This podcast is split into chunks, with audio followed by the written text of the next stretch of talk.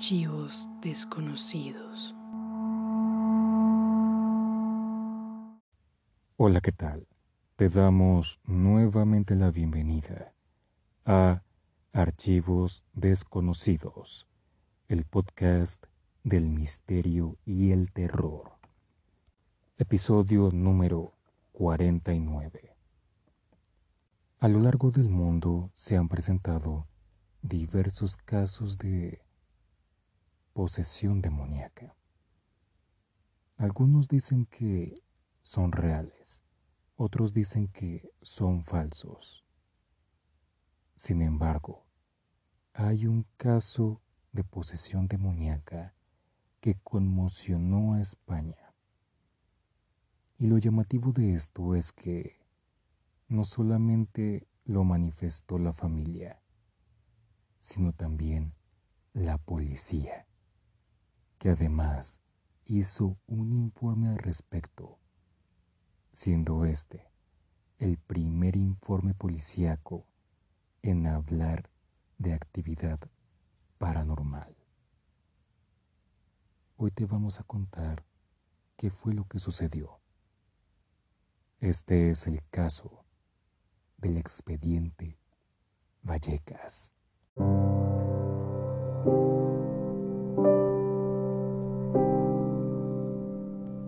Municipio madrileño de Vallecas, España. Inicios de los años 90. Estefanía Gutiérrez Lázaro, de 17 años, hija de Máximo Gutiérrez y de Concepción Lázaro, hermana de cinco hermanos, siendo ella la tercera por orden de nacimiento, estaba interesada sobre temas relacionados a lo oculto, espiritismo y rituales, por lo cual empezó a jugar con el famoso tablero Ouija. Ella estudiaba en el Colegio Público Aragón, donde conoció a un grupo de chicas que compartían sus mismos gustos por lo oculto. Cierto día, el grupo de chicas tenía planeado jugar a la Ouija en la biblioteca del colegio para contactar con el novio de una de ellas que había fallecido en un accidente de motocicleta. No tenían el famoso triángulo o puntero, como le dicen algunos, así que usaron un vaso de cristal con el ambiente listo, el tablero preparado y con toda la actitud puesta, las chicas empezaron a jugar. Sin embargo, la sesión fue interrumpida luego de que una profesora las descubrió. Enojada, la profesora se acerca a las chicas, toma el tablero y lo rompe a la mitad, impidiendo que se cerrara la sesión. Recordemos que es importante cerrar una sesión de Ouija, ya que si no lo haces, el portal que abriste a ese mundo espiritual quedará abierto, dándole paso a que entre el espíritu con quien contactaste, o quizá a una entidad demoníaca. Se dice que después de haber roto la tabla de forma inexplicable, explotó el vaso que estaban usando. De él salió un humo, un humo que se introdujo en la nariz de Estefanía. Fue en este punto que Estefanía Gutiérrez Lázaro ya no sería la misma. A los pocos días, ella manifestaría un cambio drástico en su comportamiento. Ella mencionaría que unas voces le hablaban y le gritaban al oído, aparte de sentir constantemente frío. Comenzó también a sufrir alucinaciones acompañadas de convulsiones. Estefanía también dijo que sentía como una presencia oscura la acechaba por las noches. Sus padres la llevaron a varios médicos para que descubrieran qué era lo que tenía. Algunos decían que no tenía nada. Otros que ella sufría de ataques epilépticos, por lo cual le recetaron medicamentos. Esos medicamentos no funcionaron. Esto llevó a pensar a la familia que Estefanía estaba poseída por una entidad demoníaca. E incluso la madre llegó a pensar que la entidad que estaba en el cuerpo de su hija era la de su padre. La razón es porque ella dijo que ella tuvo una pésima relación con él y que también su padre odiaba a su nieta, Estefanía. Además, mencionó que antes de que falleciera su padre, le dijo a ella que le haría la vida imposible en la otra vida. El 14 de julio de 1991, Estefanía Gutiérrez Lázaro falleció. Los médicos dijeron que la causa fue asfixia pulmonar en el hospital Gregorio Marañón, dejando un gran vacío en su familia. Días después de la muerte de Estefanía, su familia comenzó a experimentar sucesos extraños en su hogar, desde escuchar pasos hasta ver que algunas cosas cambiaban de lugar y sentir que alguien más estaba con ellos. Dichas manifestaciones se pondrían más fuertes en noviembre de 1992. Algunos dicen que fue el 19 de noviembre, otros que fue el 27. La fecha no es muy clara. Aquel mes de noviembre, la familia dijo que las manifestaciones se pusieron mucho peor. Mencionaron que sentían un fuerte temblor en la casa. También que los crucifijos se volteaban y que una figura negra los estaba acechando. La familia no aguantó más y decidió llamar a la policía para que los ayudaran. Al lugar llegaron cuatro policías, entre ellos el inspector José Pedro Negri. Tan pronto entraron a la casa, los policías mencionaron ser testigos de actividad paranormal en la casa. Al entrar, lo primero que sintieron fue una mala energía y un horrible frío, a la vez que mencionaron haber oído un fuerte ruido proveniente de la terraza de la casa. Al checarla, no descubrieron el origen del ruido. También mencionaron que vieron como la puerta de un armario que estaba cerrada se abrió de forma inexplicable. Además, se encontraron con un crucifijo donde el Cristo estaba separado de la cruz y también una foto del mismo arañada. Igualmente, se vio como en uno de los teléfonos de la casa había una sustancia viscosa y verdosa que más adelante identificarían como babas.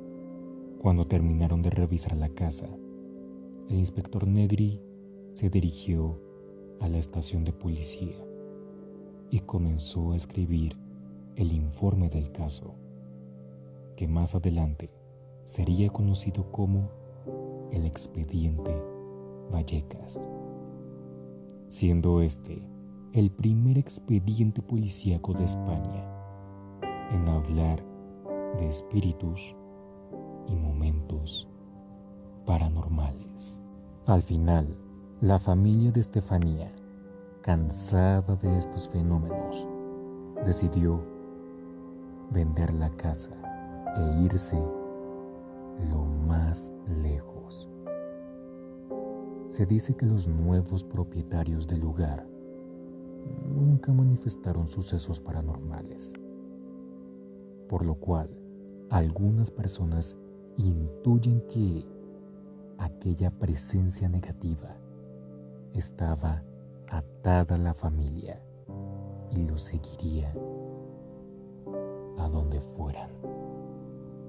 Algunos parapsicólogos que han investigado la casa dicen que aún se sigue sintiendo una presencia negativa.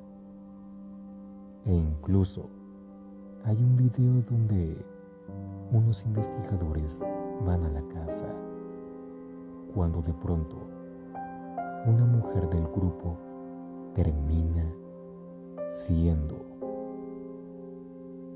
poseída por una entidad demoníaca. Sin embargo, muchas personas dicen que todo lo que te acabamos de contar es mentira. Esto debido a que comenzaron a salir respuestas racionales a todo lo acontecido. Una de esas evidencias es la del testimonio de dos de los hermanos de Estefanía, Maximiliano y Ricardo. En una entrevista realizada para un periódico, los dos hermanos mencionaron que nunca hubo fenómenos paranormales en la casa, que solo fue un invento realizado por la familia. Mencionaron que su hermana Estefanía no estaba poseída por un demonio o por la entidad de su abuelo, sino que en realidad sufría de ataques epilépticos y que los síntomas que manifestaba y su muerte fueron por culpa de la enfermedad y no por algo sobrenatural. Mencionaron que era una enfermedad hereditaria y que ya se habían presentado casos en algunos familiares, entre ellos la madre de Estefanía. Los hermanos aseguran que hasta el día de hoy a la madre la están tratando debido a su fuerte condición. Ellos dicen que los sucesos ocurridos aquella noche de 1992 no fueron paranormales.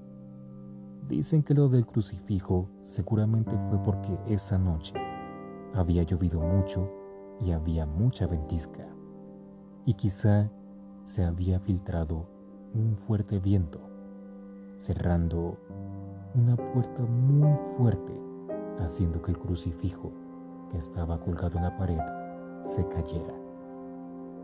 Y lo de los rasguños, dicen que muy seguramente estaban desde antes, pero que no se habían percatado de ello, que posiblemente era porque ya estaba muy desgastada. La explicación a la baba, encontrada en el teléfono, dicen que seguramente era de la comida que había comido su hermano menor horas antes. La explicación a la puerta del armario dicen que adentro había álbumes familiares que constantemente se caían, causando que las puertas del armario se abrieran y que muy seguramente uno de esos álbumes se cayó abriendo la puerta del armario la noche en que la policía llegó a su hogar. ¿Y lo del ruido escuchado en la terraza? Uno de los hermanos confesó que él fue el causante de dicho ruido al arrojar una piedra. La razón fue porque su madre lo había obligado. Los hermanos mencionaron que todo esto fue planeado por la madre, que fue ella la causante de todo esto y que obligaba a sus hijos a realizar algunos actos para que lucieran paranormales y que también mencionaran a los medios que efectivamente había actividad sobrenatural en la casa. De no hacerlo, su madre los amenazaba con golpearlos. Además, muchos dicen que el supuesto video en donde investigadores van a la casa y una mujer del grupo termina siendo poseída fue simplemente un montaje. ¿Será que todo lo acontecido del expediente Vallecas es falso y solo fue una sugestión provocada por la madre? ¿O será cierto que Estefanía Gutiérrez Lázaro fue poseída por un ente demoníaco? Y fue ese mismo ente quien se dedicó a atormentar a su familia luego de su deceso? Saca tu propia conclusión.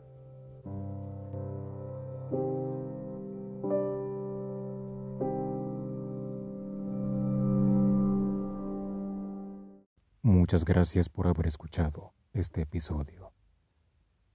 El caso del expediente Vallecas es muy conocido en España. Esto llevó al director Paco Plaza a llevar esta historia al cine con su película titulada Verónica. Esa es nuestra recomendación de la semana.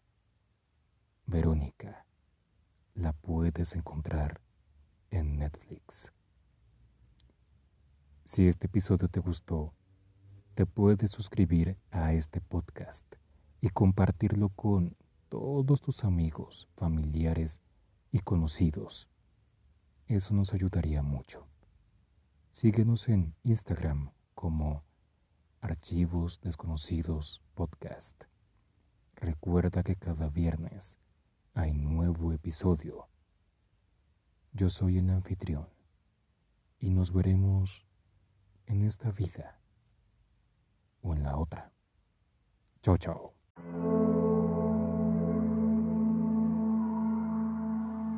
Archivos desconocidos.